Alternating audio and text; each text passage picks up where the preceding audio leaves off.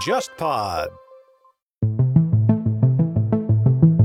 韩国前几天也是黄金周，当时韩国媒体还特意放过照片，把日本的机场跟韩国的机场放了个照片。哦，你看日本对，不行紧，急宣言，对，不行，人都没有。我们韩国你看恢复了，对对吧？我们亚洲第一强啊。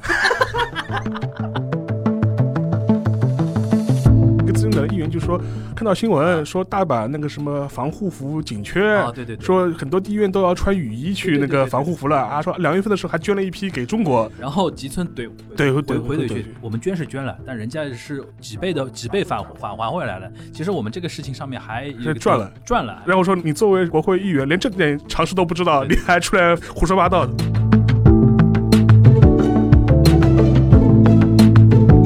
我还是有这种感觉啊。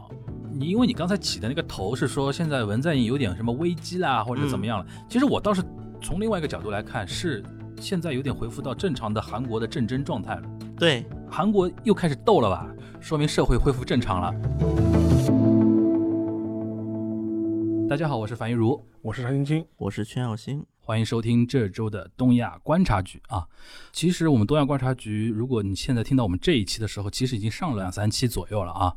可能那个对于很多新的听友，呃，老听友应该知道，新听友可能会觉得说，怎么这就这三个人就这么就想当然的这样聊起来了，对吧？这三个人什么来历，对吧？就可能会觉得说比较呃新奇啊。然后呢，那我们想今天是不是先花一点时间，对吧？跟大家稍微介绍一下我们这档节目的一个来历啊。嗯呃，先从我这边开始啊，嗯就是东亚观察局这个节目原来是锦湖端会议的一个子系列，对吧？二零一九年开始，等于我们三个人开始正式在做。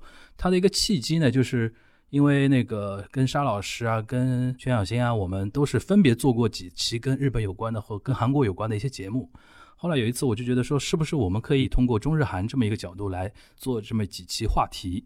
然后今年呢，等于是我们跟嗯对吧，一起来合作来做一个新版的锦湖端会议，把它成为一个独立的一个播客，这是大概的节目的一个情况。然后我们三个人分别说一下自己的一个个人的一个情况。我先说我自己，我自己呢就是当年留学过日本嘛，然后留学完之后呢，在那个中国这边的一个纸媒这边做一下呃跟日本条线有关的一些新闻，做了几年，然后最终从媒体出来之后，呃，但是一直呃保持着对日本的一个兴趣跟一个这个追踪，对吧？自己有一些日本方面的一些条线的资源跟朋友啊什么的，所以说呢，就是有的时候会在播客里边经常会聊一些日本的一些话题，对吧？小新。那个我先大致说两句啊，就是小新呢，就是一听这口音，一看这个名字就基本上知道，算带一点朝鲜血统吗？还是什么？啊，对，算带一点。小新，你稍稍微自己的简单说一下自己的一个情况吧。好的，我呢就是大家也能听出来口音，我是东北人，但是我六岁就离开东北了，所以说我的口音其实是南北方的一种混合体。混合体，然后我个人呢，因为我跟随我父亲吧，嗯，所以说我小学六年我是在韩国读的，然后初中我就来了南方，然后就一直在南方。后来到了大学，在那个韩国高丽大学读书，在读书期间呢，啊、就是帮国内的大大小小的某些，嗯，像一些纸媒呀、电视台呀，包括都做过一些就是工作吧，应该算是。给那种互联网媒体什么的都做过嘛。对，然后现在就是在国内的一家媒体，然后做就是关于韩国条件的一些工作。因为本来我是跟韩国是两边跑，当然现在因为疫情期间嘛，所以就主要在国内会做一些这块的一些工作，嗯嗯也会比较关注一些吧。毕竟我在韩国如初恋嘛，嗯，反正大概是这么一个情况。想不到韩国是个渣男。啊，那个，那还有那个沙老师啊，沙老师其实跟我我跟小新有点不一样，我们算媒体出身。沙老师怎么说呢？就是更接近学术背景。嗯，其实我并不是科班的做日本研究出身的，嗯因为我在大学的时候读的是历史学，嗯而且是读的那个中国近代史这一块。嗯嗯，但是你知道吗？如果你研究中国近代史的嘛，跟中日的纠葛会非常多，对日本基本上是绕不开的嘛。对的。所以说我最早的研究可能是因为专业背景原因，会或多或少涉及到一些日本嗯相关的一些话题。所以说后面嘛也会对日本产生相关的一些兴趣嘛。所以说你在研究的时候也会刻意的去往那往那边就是多关注多靠一靠。呃，久而久之嘛，可能也是演从一个专业的研究变成了一个个人的兴趣。然后今年的话，可能也会有一本书，嗯，基本上是以战后社会变迁为主的。你刚刚说那本是你自己写写的不是翻的、啊，不是翻的，嗯是自己写的一本书，嗯然后就基本上是讲聚焦战后吧，战后社会变迁的一本书。嗯嗯呃，但希望写的有趣一点，也没有也不要太学术味太重，就基本上是这样一个定位。嗯然后最近呢，也在帮呃一些出版社会做一些可能一些日本选题的一些策划。我我也可以预告一下，像我们，而且我现现在就说了吗？不不，可以先先卖个关子嘛，预告一下嘛。像我像我们樊一的同志就说是也是被我拖下水的，嗯，他现在也在翻译一本相关的书，然后这个作者呢是日本很有名的一个资深的一个调查记者。对你自己讲吧。其实呃，这位作者的名字呢，其实可能在国内知名度没有那么高，但他有中文版，有中文版的书，书但是就是他不是在中国这边那么有名的一个作家吧，对吧？呃，他名字叫保坂正康，但是在日本呢，他是一个赫赫有名的一个。调查记者了，对对吧？他可以算是研究日本近代史第一人吧，第一集团里边的。对的，这个我觉得到时候到那个 timing 到了之后，我们还是跟大家详细说这个这个书的一个事情啊。然后这是我们三个人简单的一个背景，跟大家稍微介绍一下啊。因为其实我们做那么久的东亚观察局，都没怎么聊过自己的一个背景上的东西，有的时候会被给人家一一种错觉，三个人在瞎聊，对吧？其实我就是今去今天引出这一段，就是让大家知道一下，就是我们三个人聊这一块呢，不说多权威吧，嗯，至少是说言之有物的一些东西啊。然后我们那个东亚做到现在也有很多期了嘛，对，就是大家各自对这个节目的一些感觉和收到的一些反馈啊，因为那个我跟小新都有那个微博嘛，嗯。但沙老师呢是豆瓣，嗯，在豆瓣上非常活跃，对。像那个像推特一样在用的，对，是是是，一一会儿一句话，一会儿一句话。但是那个沙老师有的时候会会在那个豆瓣上面也发节目的一些情况，就是对。东亚节目的一些情况，肯定也会有一些反馈啊。你有有收到一些什么样的反馈吗？大部分都还挺正面的吧。嗯因为其实聊日本的节目并不是没有，而且嗯实际上也有一些播客是聊日本的嘛。但我基本上观察一种的疗法，就是我称之为是比较微信公众号的疗法。哟，这个怎么说？就基本上，因为有的时候也不用会员嘛，就是你嗯在公众号上做宣传的话，很多时候都是一种完全完全吸引眼球的这种疗法。就标题党。标题党完全是标题党，嗯就是我称之为公众号疗法。嗯，还有一类嘛，就是可能是属于这种拉家常这种疗法，就是说是见闻。就基本上是这两类为主。嗯所以说，像我们这种节目类型，可能相对来说比较好。说实话，我们聊的话题本身实际上是蛮 hardcore 的，对，非常硬核。很硬核的。但是我们可能聊的形式上面稍微轻松一点，就是这种对谈或者言语上面比较相对来说比较轻松一点。因为我们私底下讲话也是带于某种吐槽性质啊、讲对吐槽式的这种这种疗法这是其一。第二点的话，就是说，呃，我反正我自我感觉是我们聊的很多事情本身基本上都还是有所本的，嗯嗯嗯，相对来说会基于一点事实吧。对。另外一个就是说，我们聊很多事情的时候，也是相对来说也是比较有节制的，嗯，因为有的时候。有的有的人他为为了节目效果，啊他会嗯压抑不住自己的创造欲，嗯就说是就说 对吧？这个嗯。这但这个呢，就是好坏两说了，就是说嗯。他可能从节目呃宣听传的人很爽，听的人很爽，但有这方面就是你事后来看的话，就说就是你小辫子是很多的，对对对，就是还有一种嘛，就是说你从宣传角度来说，有些事情呢，你也可能会导致听的人会误解一些事情。另外一个呢，就是说是把日韩放在一起聊，因为我们都知道，其实中日韩这三个国家。在它近代发展史上面，其实纠缠太多了，对，就是很多事情完全是分不开的。嗯，不要说一些现在一些呃事件吧，你像很多用语词儿都是对。一样的嘛，上上次我们聊的时候就提到野河，发音都差不多。放下的，所以说，类似的这种文化背景也好，或者是呃这种共通的地方是非常多的，而且是有有些地方是一个是共通，一个是呃就是一个是彼此呃很多相似点很多，另还有一点是。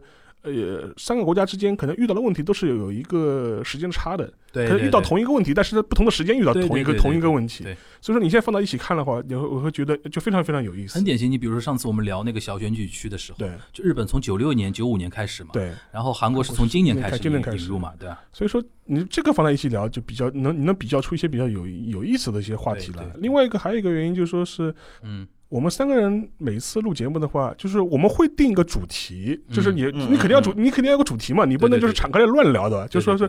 但是除此之外呢，就是说没有一个很详细的提纲的，对，各自准备呗，各自准备，对对对，然后完全是现场的时候互相碰撞火花的这种状态。所以说你必须就是说是能够 get 到对方的点，对。话要接得住，对对，对。话要听得懂，对，呃，这个其实是有要求的。对的，呃，对对对，呃，我就丢了一个包袱，懵掉了，就是，或者是你讲的话，对方完全 get 不到你的点。对这个你要是很流畅的去做一这样这样一谈节目的话，其实我觉得对人的要求是蛮高的。对所以说也非对也非常呃非常幸运了，就我们三个人正好是撞在一起，能够彼就是。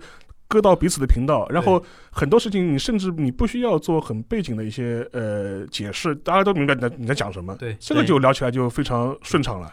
这也是我们三个人就是聊到后面，就是为什么大家反响比较好，就三个人的化学反应还算可以，对。然后我觉得有一定的一个认知水平的一个门槛，大家是共共通的，对吧？对，这是就其实就提到那个刚才那个沙老师说的所谓的 hardcore 那个东西，所以说我们这个节目呢，也还是有点干货的一个东西，对吧？但是我们干货的这个疗法呢，不是说那么一本正经，对吧？对那么学术性那么强的一个地方，这是那个沙老师刚才说。其实我很想问小新啊，嗯嗯嗯，因为我看那个微博上很多反应，我尤其觉得很多韩范其实很很蛮喜欢听的。一方面就是因为最近说老实话，这几年韩国的一个文化影响力放在这个地方，导致很多人对韩国其实是带有一点好奇感的，对对吧？但是现实情况就是很多那个人的好奇感，他找不到一个非常好的一个渠道去了解真实的背景是怎么样的。而且我插一句，就是相对于日本来说，我觉得国内严肃讨论一些韩国问题的平台更少，更少。更少。我刚刚想说，其实日韩是一样一样的问题，就是程度不一样。对就是韩国的问题，在中国的舆论场里边的一个准确度、讨论热度是更还离比日本都不及。对对对，日本日本都已经算相对差一点，差一点，但是跟韩国比的话，还是关注的人还算偏多一点。对，韩国是更少了，对吧？这一点就是说，在这一块，因为我相信做了几个月的节目之后，小新肯定也会得到各种各样的一个反馈嘛，对吧？你嗯嗯嗯你你现在有什么样的一种感受啊？呃，也算不上感受吧啊，因为首先很感谢很多就是听众吧，嗯，就是比较正面的一个反应，可以说给我力量吧，应该也叫做。嗯因为说实话，我是第一次录播客。嗯我以前我在韩国的时候，因为我也是属于那种喜欢没事找事干的那种，嗯我以前也做过那种新闻的直播。嗯最早就是在那个一六年那个朴槿惠弹劾游行那段时间，反朴游行。是不是就拿拿了个手机在那边那个？对对对对对对，当时就拿着手机四处拍，然后四处踩。因为我跟小新是同一家媒体出身啊，嗯嗯嗯，当时用一种比较好听的说法，叫新媒体的一个尝试，尝试的，其实就是穷，没钱。其，实就是没钱搞，然后让你们记者自己拿个手机在那里直播嘛，不仅？是没钱的问题，还有一个这个涉及到就是一个资源的问题。嗯。说实话，就算是我们供职过的媒体也好，嗯嗯。甚至是一些比我们更大体量的一些媒体也好，嗯。中国媒体普遍在韩国的一个资源是缺乏的，是缺位的。就这也导致了国内正式的跟韩国有关的内容比较少嘛，对吧？而且我觉得这跟日本还有点不一样。嗯，讲韩国的一个播客可以说是一个完全空白的一个状态，对我可以这么说。呃蛮冷门的，那么我的一个感受就是说，呃，一个是大家对于韩国目前普遍处在一个看热闹的阶段，对，就是啊，哇，今天人家把总统赶去了，明天哇，总统信邪教啊对，对后天什么什么就，所以导致这两年，我觉得跟前两年相比，一个最大的变化就是八卦开始变多了，嗯，就大家都开始喜欢谈韩国的八卦了。对，因为我觉得虽然这只是个八卦，但我觉得这也是个比较好的一个方向对，至少你至少开始谈了，对，至少你八卦愿意听，那么我们就可以从八卦开始来往下聊了。就是韩国确实，无论从好的方向来看，坏的方向来看，啊韩国这个国家其实出现的新闻是很多很多的，嗯而且我们具体研究，无论是在经济、政治还是在娱乐等等领域也好，其实韩国的很多发生的情况会对我们是有一个参考的。是对中国是存在一个参考价值的，比如说我说一个稍微冷门一点的，前段时间国内那个消费贷，嗯不是就是那个小额贷款不是很火吗的话题。那么其实，在韩国，在九八年、九九年到零零年这段时间，以信用卡风暴他们出现过一次。这信用卡风暴跟后来我们发生的小就是那个小额贷风波，其实是很类似的对，只是一个是信用卡公司，一个是小额贷公司的差异而已。对，因为它都是消费金融这一块儿嘛。那么当时韩国如何治理了这个信用卡风暴？那么其实我们也可以作为一个参考的，比如说它一些风控措施啊，它在那个之后它做了一些事情啊，但是在国内是没有人能够关注到这个事情。对，那么我有时候回学校，有时候见一些那个学弟学妹也会见的啊，偶尔，嗯我也跟他们说，我说。你你们以为说我做这个是想干什么？想自己那个怎么怎么样？比如说想荣华富贵什么的。说实话，你靠光做韩国研究韩国，你说真的要得荣华富贵也不误入现实。此门啊，对吧？对但是荣华富贵误入此门。对，但是我觉得。就是有人可以做八卦，但也有人得做一些硬核的、严肃的东西。对对对我觉得这两个是需要一个相互配合的。对，一方面就是其实做媒体，首先不存在什么荣华富贵这个事情的，嗯，赚大钱谁要做媒体，对吧？这是一方面。第二方面就是这里边有一种莫名其妙的自己有的那种责任感。小新也有，其实我是我身上也有点这种，嗯嗯，嗯就是我刚才已经说了，韩国其实更惨嘛，就是说那个关注度也好，然后内容本身的一个输出也好，在中国的媒体舆论场是相当少的，嗯对吧？其实日本呢稍微好一点，但是情况也很特殊了，就除了、除了稍稍微多一点之外，它的特殊性是在于说。中国舆论场对于日本的一个观察就是极端化嘛，嗯要么就是捧到天上，要么是踩在脚下，嗯嗯，对吧？嗯其实这里边刚才其实沙老师也提到了，就是很多那种标题党啊，或者怎么样啊，就是呃，他只是为了符合自己的想象中的日本受众，对想象中受嗯嗯嗯众想。他们是就是受众脑子里应该日本的样子，比如说很很典型的一些舆论的一些标题都想得出来，比如说，呃，我们不能对日本放松警惕，嗯，就这这是一种一种人嘛，对吧？嗯嗯嗯还有一种就是说，就是把日本捧在捧在天上，捧捧捧到天上去的，就是啊、就是拿一个什么无印良品的一个设计就能聊半天的那种，对吧？对对然后还有一个就是舆论场里面骗子太多，对，就是我们做这个节目呢，我们也不说什么太高大上的吧，至少是出于自己的一个本呃良心。还有一个就是不能说出来的东西是你自己的学术，尤其像那个沙老师学研究历史学的，你不能瞎扯嘛，对吧？一定要有有有所本，对吧？对基于事实，不能说主张先行，就是说我讨厌韩国，或者我讨厌日本，或者说我非常捧韩国，或者非常捧日本，然后我找的所有的论据都是为了说明补对充我的这个观点的。对我们还是要基于一些事实来跟大家分享一些东西啊，就是如就是。如果大家对于我们的就是说背景，或者说对于我们的一些理念是认同的话，希望大家能够跟我们继续一起走下去啊。然后我们可以在那个新版的那个东亚观察局里边，为大家尽量尽量多的吧，尽量多的贡献非常那个实实在在的一些话题跟一些聊天的一些内容，对吧？也希望大家能够继续支持我们啊。就是这一段这这么一段，就是其实我们做了半年多的一个东亚观察局，其实小小总结，小小的一个总结和一个新的一个起点嘛，对吧？就就趁着那个跟 JustPod 呃一个合作的一个开始，对吧？我们希望说能够呃拢到一这么一批人。我那天还在跟两位说，我们是不是搞一个什么听友群，对吧？跟我们的那个呃深度的一个粉丝听友啊，这是什么呀？大家能够有一个沟通的一个机会。这一期节目上线的时候呢，我我们会配合一个入群的一个方式，对希望大家能够加入。好，那那个下面我们就要进入那个正正题了，聊了半天，聊了半天还没有进入正题，就是我们现在每次啊录的时候，先处理一批就是现在的一个流动性的一个新闻。对，呃，像那个这周的话，这周这周的话，我们要不先还是让沙老师来说一说，就是日本的话，还是有什么值得跟大家分享的？首先，我觉得一点你应该 先说的就是日本那个紧急状态宣言啊，又延长了嘛，对吧？对，因为我们这录音时间是在五月上旬嘛，因为之前的时候是正式宣布，就是把那个特别警戒、紧急事态延迟到五月底嘛。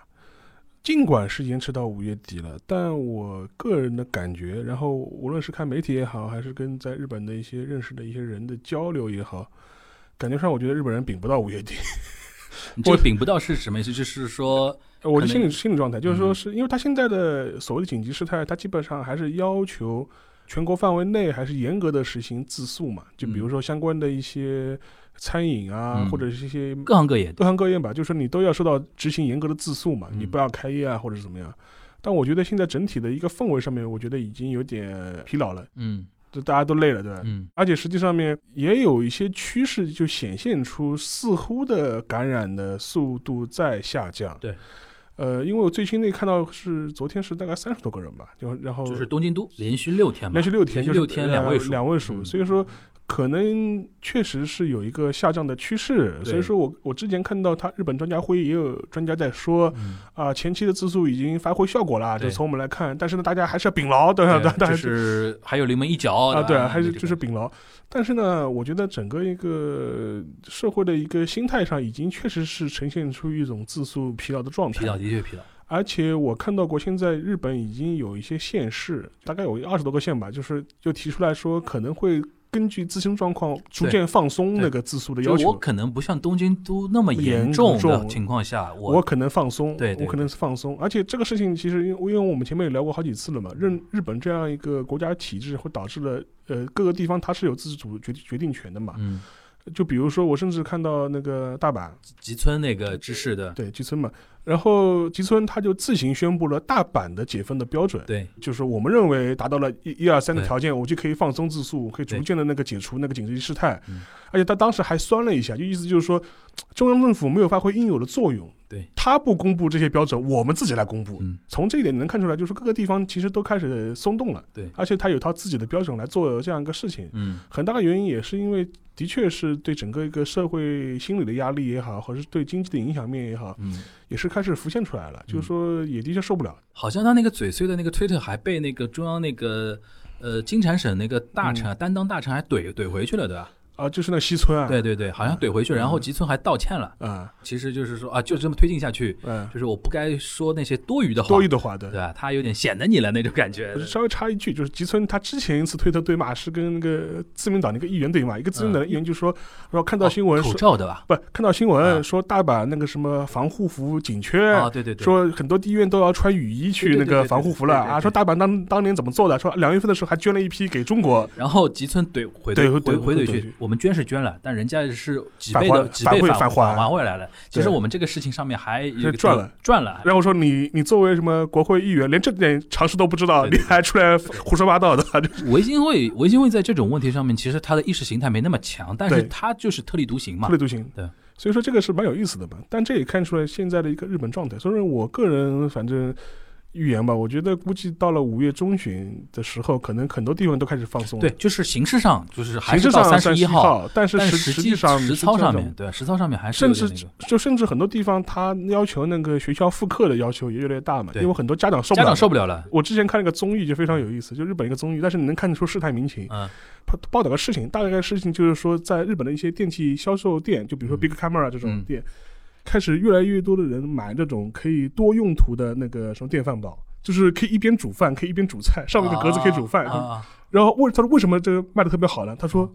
可能主妇说：“哦，我，我原来只要准备两顿饭，我现在一日三餐都要准备，我还要看孩子，就就说我这个忙不过来忙不过来，所以说嗯我都要去发展这种东西去了。所以说，啊这个也能看出来，就是就日本的一种国内的一种社会状况。对。所以说我觉得基本上就看下面，就是说，除非你的疫情在这一段时间有大的这种反复，就是啊嗯。突然又增加了一天暴增，怎么上千这种，嗯嗯嗯。就是如果不是这样子的话，如果还是这样温吞水一样的每天二三十二三十这种，到月底的话，我觉得该呃日本人也会说该该怎么样就怎么样吧，就是。对对，的确是，我觉得这个几乎可以肯定，就会肯定往会往这个方向走。对疫情方面嘛，就基本上是这样。然后嗯日本国内呢，就是说其他方面呢，就说是政治上面也可以说一个小八卦吧，就是说是日本一些主流媒体最近有一个小的新闻，就是说就觉得在这一次疫情应对当中呢，就是官房长官菅义伟没有发挥特别大的作用，嗯有一点被边缘化的感觉。嗯呃，就比如说，如果是跨部门的协商的话，按道理来说是官方长官要做的事情。对，但是他后来又是又任就任命了一个担担当大臣嘛，就西村嘛，就西村就西就西村嘛，就是说是他说你这个事情完全可以官方长官来做，你为什么嗯还要另外再任命一个特别的担当的大臣来做这个事情？所以说最近有些新闻也传出来，就是说是感觉上面好像安倍跟那个菅义伟之间开始有一些嫌隙嫌隙，啊，所以说这个也是值得观察的嘛，因为明年到明年的那个呃安倍任期到期嘛，嗯他到底是怎么办？是大将军继续做下去，还是要有要有候选人出来？因为其实菅义伟也是被视为是明年到期是指那个自民党自民总裁到期，九月份到期嘛，就是说就是要不要四选的问题了。对啊，年初的时候是有人讲四选的，而且二二杰俊博公开讲过支持，而且俊博就公开讲讲过支持他四选的，就是说是呃，但是像菅义伟自己本人又是属于被认为是有可能会接班的人之一啦。嗯，这个有机会，我们下次可以到可以聊一个话题，叫 post 阿贝，就是后安倍时时代应该会怎么样应？该会怎么样？其实可以结合后文在寅时代了，因为我国这文在寅那个韩国也快了嘛快，了。就也就两年时间了吧？两年了，今年也第三年，对现在已经第三年了嘛。所以说，我觉得这个是一个小的一个政治八卦，大家可以留意一下的。嗯，行，那那个韩国方面呢，就是就是疫情这块儿，听听说说是有小反复的，小反复的。嗯啊、目前韩国就是我讲我疫情的话，我就先讲一个全局，然后再讲一个细节吧。我、嗯我先讲一下全局。那么在韩国前几天也是黄金周。这一次黄金周，当时韩国媒体还特意放过照片，嗯把日本的机场跟韩国的机场放了个照片。哦，你看日本这不行，紧急宣言，对，不行，人都没有，我们韩国你看恢复了，对。对吧？我们亚洲第一强啊，反正这篇新闻出来，就是大概就是说韩国的报复性消费开始出现了。啊。那么韩国就是一方面是济州岛航班满人了，开始，啊，然后本来当时济州岛政府是想出宣言堵掉这些外部人员我插一句啊，济州岛跟冲绳一样的，就前段时间冲绳知事嗯，也那个公开出来开记者会呼吁，因为他一查那个五一黄州黄金周期间有六万人，六万日本人要去冲绳旅游嘛，对他开记者会说大家别来了，大家韩国比更多，韩国人口告诉你，韩国十二万，十二万去济州啊，啊我的妈呀！济州岛人口好像总共不到一百万，他们也是百多万吧。就是韩国人去济州，他这个概念就是，就济州就是韩国人国内旅游的一个热门地吗？还是什么？对，因为其实感觉就像我们的海南一样，啊有点像是。而且现在别的地别的国家去不了，这个我就要再谈一个问题，就啊刚才提到的地区政党这个问题。看日本啊不是说有大阪维新大阪会这种吗？韩国的一个问题就是在这种地区政党量太弱了。啊，非常的弱，以至于现在有些韩国分政治分析人士他们的看法是，现在的未来统合党要不要成地区政党？因为未来统合党那边青商道地区青商道当选了一批嘛，所以说韩国地区政党力量是比较弱的。嗯这也就导致他没有像冲绳这样的一个土壤，就是嗯说把跟本土隔离掉的时候，能得到那么大的支持。嗯因为像比较早的时候，当然济州岛它也是个岛嘛，所以嗯它会有一些排外啊这种心态。但排外归排外，他们的政治倾向跟本土还是有挂钩的。济州岛传统是左还是右啊？左是左，对，然后其实济州岛这个知事这个职位也挺有意思啊。当时我记得最早的时候叫那个，因为韩国的历史上不是有一个三金时代嘛，嗯。就对。金永三金大中，济州岛有个济州岛版的三金，啊，就是三个人轮着当知识你当完他当，他当完他当啊，这种状态，这种状态持续了一段时间之后，因为后来就出现了一个叫袁喜龙的一个人。那么袁喜龙这人很有意思，当年袁喜龙是。济州岛历史上第一个在全韩国那个时候还不叫修能，韩国高考不叫修能嘛，那学历考试，学历考试全国第一名，嗯是从济州岛的一个小山村里面出来的，是济州岛的骄傲。就济州岛可能三四十岁、四五十可能都知道这个人，嗯。嗯。后来他在首尔做了几届议员之后，嗯。因为做议员有一个问题是，议员毕竟三百多号人，你想突出也蛮难的。对，而且袁喜龙这个人，他虽然一直是右派人士，但是比较就是偏改革派的那种，嗯。韩国叫少壮派。少壮派，嗯。所以说，这个人一直没有进这个主流，尤其在朴槿惠时期。嗯。所以说，他当时就赌了一把，相当于是，嗯。他就说，要不我回济州岛当知事去吧。所以说，他就回了济州岛，因为他在济州岛是有光环在的。另外，外加上一个问题就是，当时那个济州岛已经是叫济州特别自治岛，就已经是整个体制是改了。那么改了之后，济州岛知事的权限是很强的就。地方自治加强了，对吧？对，就是基本上可以保证，第一个，济州岛可以地方立法，嗯包括地警察，这些都是地方直接雇的警察。高度自治，对，嗯，那么它也是有展开的空间嘛。那他现在这次对于那个十二万 呃那个 韩国人要去到济州岛，他的一个态度就是你们也别来。他刚开始是想这么做的，啊，但是后来他们发现了一个问题。嗯第一个，现在我们的文总统是一直说是韩国没事儿了逐步没事儿没事儿平静，也不是没事，就逐步平静了嘛。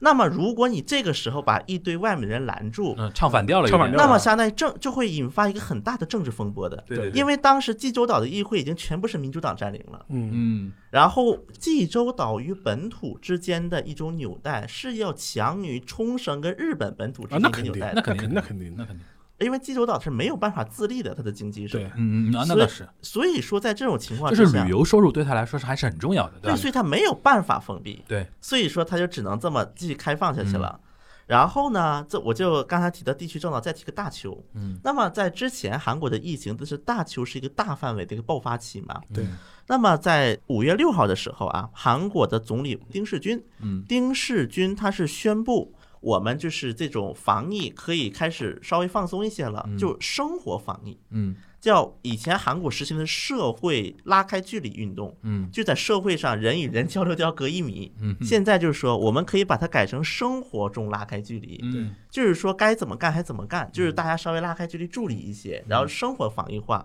那么当时大邱的市长全永贞嗯。说了一句话说：“政府归政府，我们还是要按强化的方针来走。嗯我大邱市长还是要要求大邱市民全部戴上口罩。嗯然后包括政府的一些措施，我们大邱是全盘没法接受。嗯然后当时给的一些意见，就比如说大邱当时就是无症状感染者增多等等一些情况。那么在这里我们可以知道，大邱它是自由韩国党，也是现在的未来统合党的地盘。那么在之前一段时间，这个党派的很多人，他们是认为说文在寅是对于大邱是照顾不周的，是有这么一种政治攻势吧，应该叫做，然后才导致大邱这样大范围爆发。而且当时有一些人还提出，是不是未来统合党跟新天地教有某种关系？因为以前那个自由韩国党叫新国家党嘛，那么叫塞努里党，但努里这个词它原来的翻译是天地，是韩文的固有词，就是天与地。那么它直译过来叫新天地党。然后呢，当时新天地教的这个教主是等一会儿，嗯。那个你看 Nuli 是天地，对。新怎么说？塞，，say？Se Nuli 党对。对吧？那新天地教会是怎么？是用汉字词新称记。新政绩？一个就印度，一个训训读，对，然后当时他包括后来也有人挖掘出来，那个当时那个教主李万熙吧，嗯。说这个塞努里这个名字是我建议给啊，他们更扯不清了，调解会的。更扯不清了。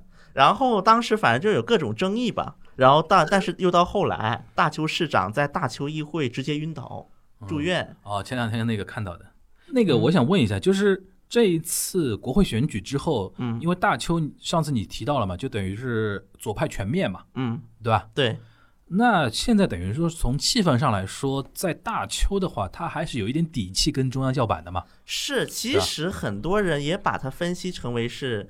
故跟中央政府叫板的一个一个政治宣言，它其实实际意义不大。为什么这么说呢？我们可以往后先翻一下。嗯，那么我们刚才提到说，刚才我谈的是一个整体的一个局，那么谈的局部一点的局势。那么目前韩国出现了一个小反弹，嗯因为之前韩国文在寅不是宣布嘛，七十时隔七十二天本土零确诊，嗯那么就是在这个黄金周期间，在梨泰院，嗯首尔梨泰院的酒吧出现了集体感染了，开始。嗯。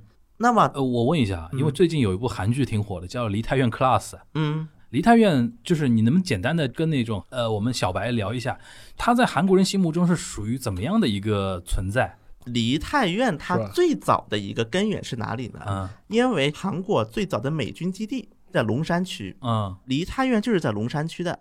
然后离太原跟美军基地是隔着两条马路就到了，哦，所以在洋洋人街，洋人对，其实最早是老外街这么哦起来的。然后后来因为美国人进来多了，因为啊最早是美国人，嗯。因为那个时候嘛，能去韩国的外国人就美国人美国人。美军了。然后再后来，韩国逐步开放之后，嗯，因为毕竟美军们也都是用英语嘛，对，那么在韩国，因为韩语跟英语差异还是挺大的，嗯所以说利用能够在哪里我能够用英语来沟通，所以说很多其哦他国家的人也涌入到了梨泰院。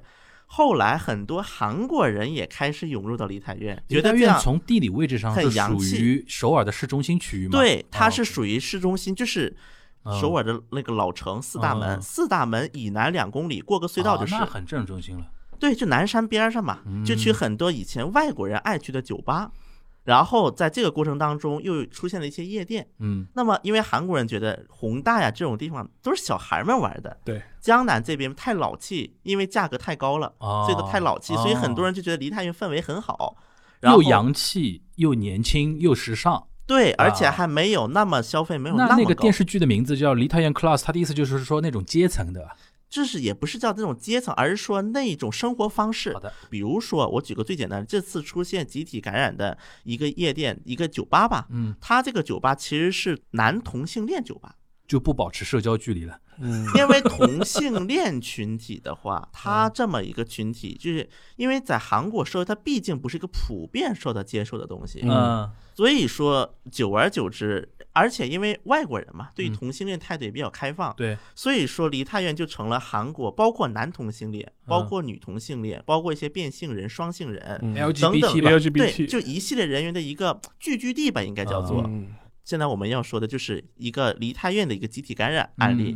那么梨泰院这个集体感染案例，我看首尔市最新给的数据是大概有四十多人，就一处地方吗？对，就嗯一个集体感染，涉及了四十多人。那么这四十多人，就是一看呢，比如说有城南医疗院的男护士。嗯啊，说到这个城南也是个很有意思的地方，因为嗯城南医疗院是城南市政府的一个政府自己投钱建的一个医疗院。嗯那么城南市的这个前市长叫李在明，嗯。是李在明，这是李在明主导的这个医疗院。OK，那么现在城南市长呢是李在明的一个政治上的一个后继人物，叫殷秀美，是个女的，嗯是李在明的一个政治上的一个替身吧，可以这么理解。是搞的那个医院，对，而且他这个殷秀美当时在新冠肺炎刚爆发的时候，疫情在韩国，嗯是特意去过这个医院的，啊说我们这个医院应当是成为防控那个新冠肺炎的一个重点。那等于这次爆发里边有一个这个医院的医生，一个呃男护士男护士有点打脸了嘛？是，那么这是一个，包括后来还有发现说，在那个百货店嗯。做那个店员的，嗯。然后也被确诊感染，反正这这一轮出现了四十个嘛。那么很多人可能就会问了，哎，你不之前在那个节目上不是说韩国夜店都关门了吗？嗯。那么这个的当时很尴尬一个情况就是，韩国当时是劝告停业，也是不是说完全停业？也是自诉的一自种对当时的这个停业，虽然说是有政府的劝告，嗯，但实质上决定停业是行业协会，就行业自己。那么出现这么一种情况，还是有一点自主性的，就是的，是，而且这不又到黄金周了嘛？对对对这不就是？所以说有些又开始复工了，憋不住嘛。而且外加上像这种，比如说男童啊这种群体，它又是具有一个比较封闭性的一个群体，就是外部跟对他的信息了解是不够多的。啊，对对对，对这个就跟新天地很像，对因为大家对新天都不知道。圈子嘛，对啊，自己有一个圈子，而且我为什么刚才又说大邱市长的这个表现很明显就是跟中央政府对着干呢？嗯因为中央政府一方面啊，他对外是说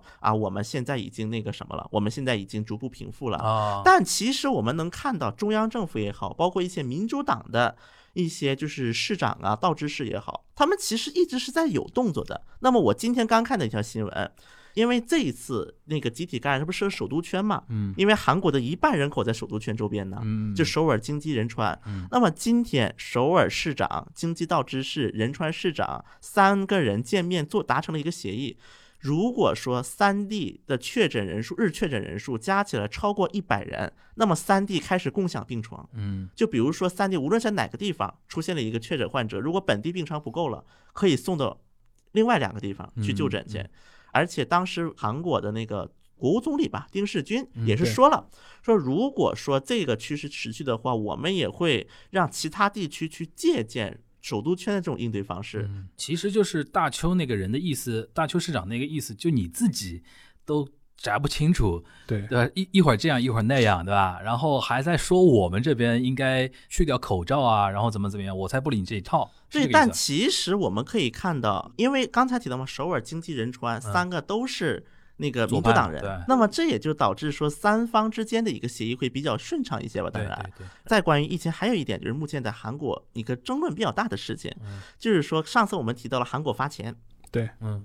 那么现在钱是开始往下发了。嗯那么在韩国目前两个争议，第一个，为什么每个地方给的钱数量不一样？嗯嗯，它不是统一全国统一标准，虽然是全国统一标准，但是各个地方有自己的财政补贴呀。啊，就是我加码，对各个地方加码的程度不一样。配套哎配配套对所以说可能在这个城市可能能拿啊六千，在那个城市我就拿五千，在那个城市拿啊四千，那没办法，那你就出现这种情况那你媒体不可能怪中这。是第一个问题。嗯这个问这个问题倒是很快就平息下来了。对对对对第二个争议就是我到底该在哪里用这笔钱？因为它不是给的现金，首先它是给的一种，比如说打到你的卡里，嗯，因为他得知道你往哪儿用了，所以他打到你的卡里，首先是。嗯然后呢，他这个用的地方是有一定的一个说法的，比如说我举个例子，可能大家觉得很荒唐，嗯比如说星巴克能不能用？能用，但你就首尔的人能用，能用，其他地区的人星巴克都不能用。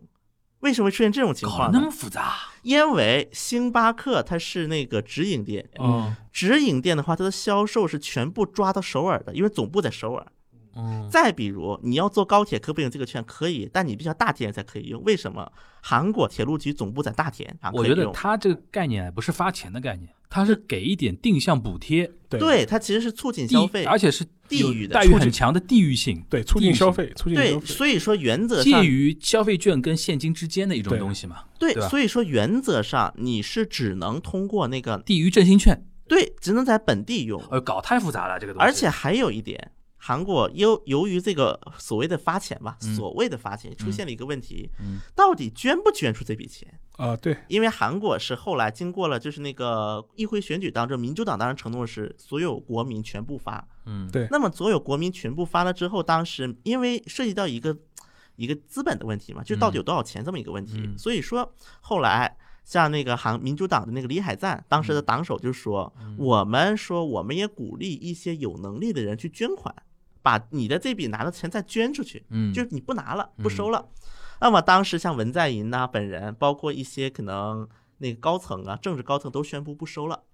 在这么样的一个情况之下，那肯定会有企业是响应的，响应所谓的政府号召嘛，咱们叫做响应政府号召。当时出现了一个问题，当时我看韩国一个新闻就出了，韩国有一个机构叫农协，嗯当时韩国就出了一条新闻说，农协中央会就是农协总部五千多员工宣布自发捐款，但是很多农协的那些干部们看完报纸之后啊，什么时候要说我说我要捐款的？被被捐款了。对，被捐款了。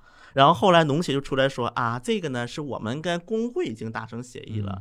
最后农协退了一步，说了一句什么呢？说啊，以后这么要不这么做吧，我们呢这笔钱都捐出去，然后呢我会给我们的员工再发农协的商品券，嗯，因为农协的自己有些销售渠道嘛，一些零售渠道，我给员工们发同样价值的农协商品券，然后几个高层的我就那么直接捐出去了。嗯所以说这个当时也可以说引发了一定的争议吧。嗯然后这个就是关于韩国疫情的目前。我听下来啊，其实除了那个梨泰院那个事儿啊，其他的所有的一些现象啊，其实跟疫情你说有关嘛，也有关，但是呢，都是长韩国长期的政治生态影响下的一种映射。对，就比如说包括大邱跟中央之间的一种叫板，它背后就是左右的一个争议嘛。对，然后你说农协那个事情，日本也有嘛，就是农各各地的农协，就是农会、农会各各地农会。各各各种样的，就是它的那种政治形态导致的一些政治结构映射在疫情这个期间导致的一个问题，对。对吧？还有一个那个你刚才说的那个什么，就是那个呃发钱那个事情发钱的事情。发钱那个是也很日本啊，就是也很日本，就是那种莫名其妙把事情搞得很复杂。因为现在，尤其像你上次我们上次聊那个小选举区那个制度引入之后，我发觉韩国还是一个，就是他现在在纠结在一个什么 balance 里边，就是中央权力跟地方自治，对对吧？然后如何平衡地方声音的这么这么一个一个阶段。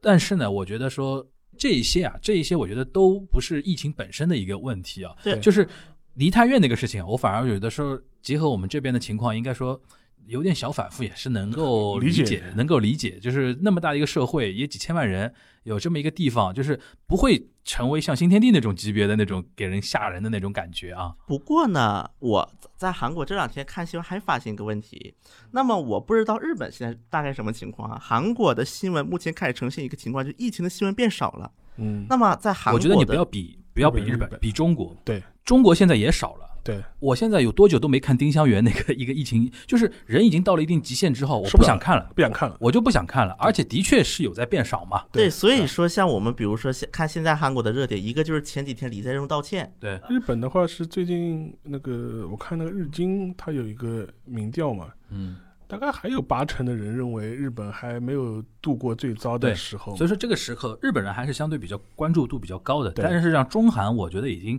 明显民众已经有点像说快点恢复正常的一个生活了。对，啊而且我我还有一点说，怎么能看出来那个文在现在不是现在就是那个疫情能够在就是影响在逐步减少呢？文在已经开始出现麻烦了，我发现。嗯，那么这个麻烦，当然哦，是不是那个什么大釜山的那个骚扰啊，性骚扰下台？这好几件事呢，嗯。一个是刚才我刚才就是沙老师提到的，就是釜山市长民主党人嘛，他是，釜山市长因为那个 Me Too 就是性骚扰下台，嗯。而且当时有媒体说说是这么说，当然这个没有定论，目前还说民主党知道了这个情况，嗯。但是民主党后来跟那就是跟那个吴巨敦嘛，嗯。那时候釜山市长就是可能是打了招呼，嗯。说这个事你要报呢，也要到选举之后再报。因为性骚扰当时已经，其实那个受害女性是已经投诉了吴巨敦，嗯而且吴巨敦和那个受害女性已经一起去了律师事务所公证了，嗯说我会为了这个负责，我会下台，已经是给受害女性做了公证的情况之下，然后突然拖了这么好几天，就是为选举嘛。对，那么这是一个危机，嗯应该说对民主党的一个挑战吧。嗯另外一个就是涉及到什么呢？就是关于慰安妇受害者最近又火了，就是有一个叫李荣珠的一个老奶奶受害者，嗯那么这个老奶奶突然开了个记者会，宣布几个事情。第一个，因为每周三在那个驻韩日本大使馆门口有个周三集会的，每周三都有，都一千多期了，每周三都开。然后他基本是每周三都参与的。嗯他突然宣布我不参与了。第一个，我不参与这个活动了，因为我觉得这个活动给学生们教会的是憎恶，而不是对于未来的展望，这是他第一个宣言。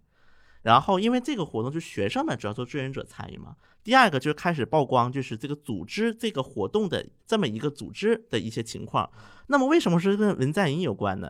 因为这个组织的代表这次作为共同民主党的姐妹政党共同市民党的比例代表当选了议员。嗯所以说，当时李荣珠是这个这个老奶奶说了一句话嘛，说敦促说，当时对尹美香就说不要当什么议员了，我们一起把这个烂摊子解决了吧。因为现在他那个老奶奶的意思就是说，捐款的钱都没有到他们手里，而是都不知道到哪里了。怎么听着这么像很套路的？不是我，我还是有这种感觉啊。嗯你因为你刚才起的那个头是说现在文在寅有点什么危机啦，或者怎么样了？其实我倒是从另外一个角度来看，是现在有点恢复到正常的韩国的政争状态了。对，这个刚才我不也是其实反过来是说，情结束，对我觉得疫情韩韩国又开始斗了吧，说明社会恢复正常了。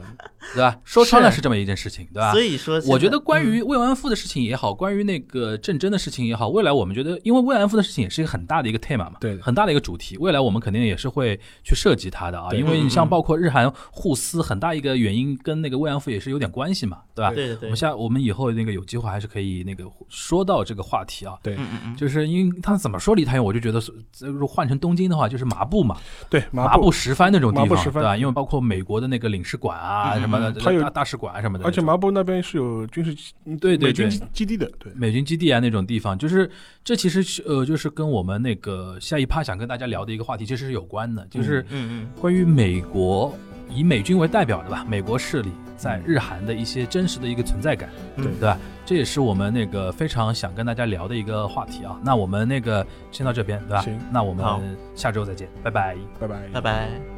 Thank you.